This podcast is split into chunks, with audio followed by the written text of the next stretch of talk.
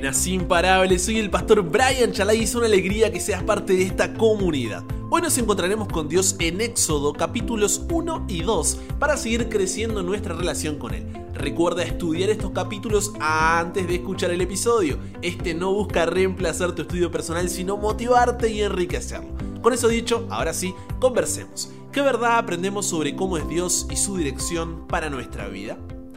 El tiempo que pasa entre el último versículo de Génesis y el primer versículo del libro de Éxodo es de unos 400 años.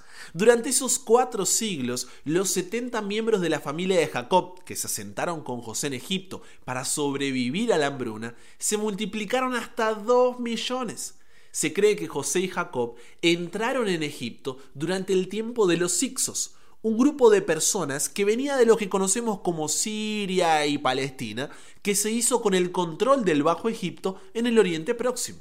Estos gobernantes, los Ixos, fueron amistosos con los hebreos, pero al ser invasores extranjeros, los Ixos eran odiados por los egipcios nativos a pesar de que gobernaron con mano suave durante más o menos unos 150 años. Pero todo eso terminó con una rebelión a mano de Sekenenre, un príncipe egipcio de una jurisdicción del Alto Egipto y vasallo de los Ixos. Continuada esta rebelión por su hijo Camosis, que consiguió expulsar a los Ixos tanto del Alto como del Medio Egipto y limitó el poder de ellos a la región oriental del delta del Nilo, y finalizó esta rebelión a Mosis, su hermano menor, quien derrotó a los odiados enemigos y obligó a que se rindiera su capital, Ávares. Ante esto, los Ixos se retiraron a Sarubén, en el sur de Palestina, ciudad que, a su vez, fue conquistada por Amosis después de una campaña de tres años.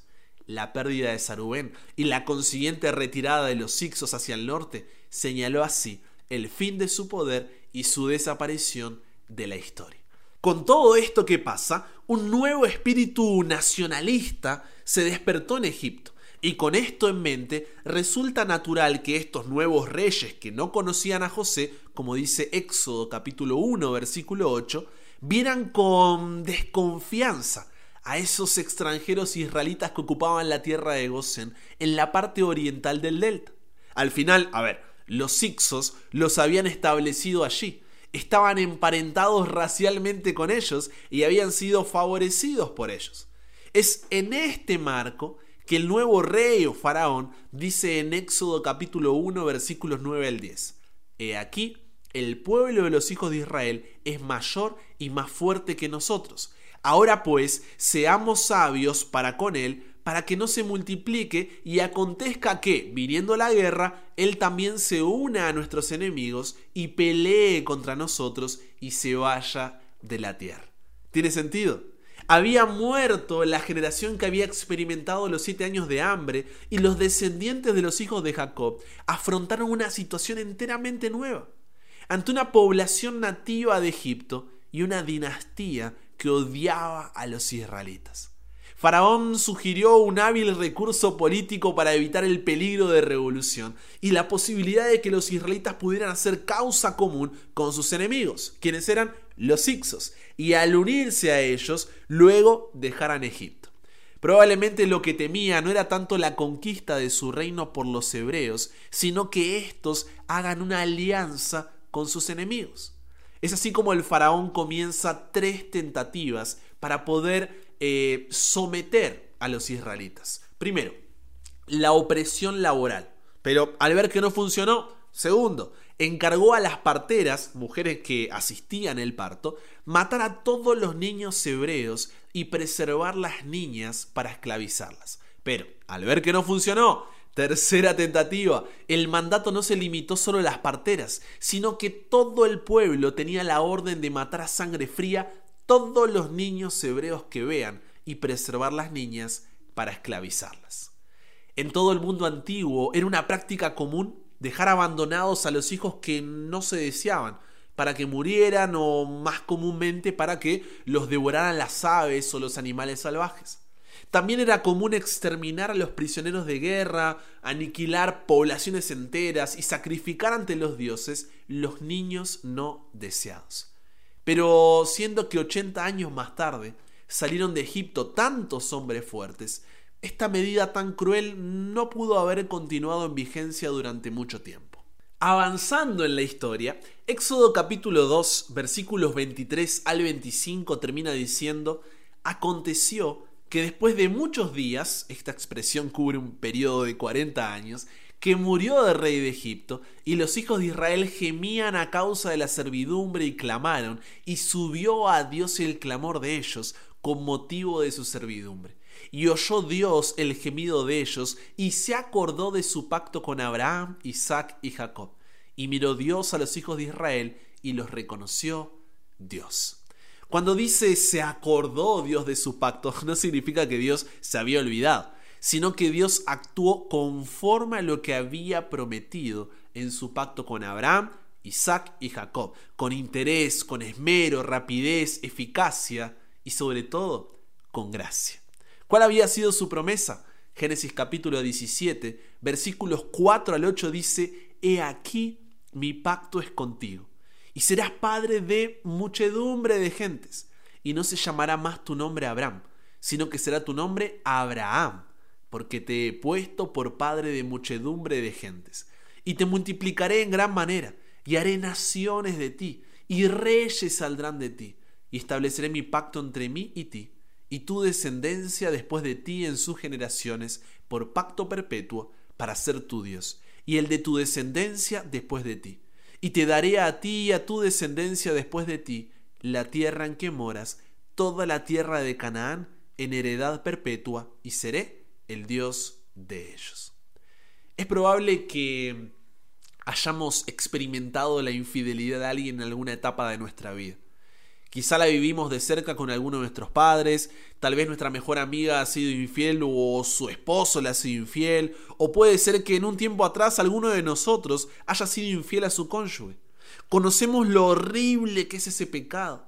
Sabemos el dolor que provoca quienes reciben el agravio y sabemos también que cuando la infidelidad toca el corazón de alguien, aunque haya perdonado, es posible que no vuelva a confiar del todo, cerrando así su corazón.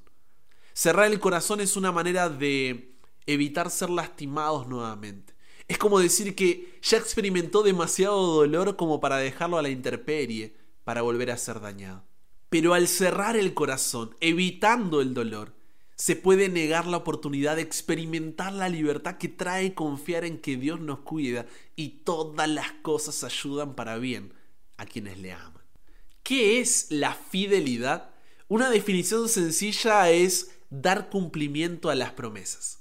Hay épocas en la vida de todos nosotros cuando no es fácil creer que Dios es fiel, ¿cierto? Nuestra fe es intensamente probada, nuestros ojos se oscurecen con lágrimas y ya no podemos rastrear las obras de su amor.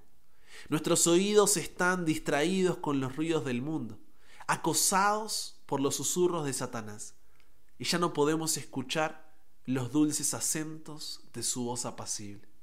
Los planes preciados se han frustrado. Los amigos en quienes confiamos nos han fallado. Un hermano o hermana de la iglesia nos ha traicionado.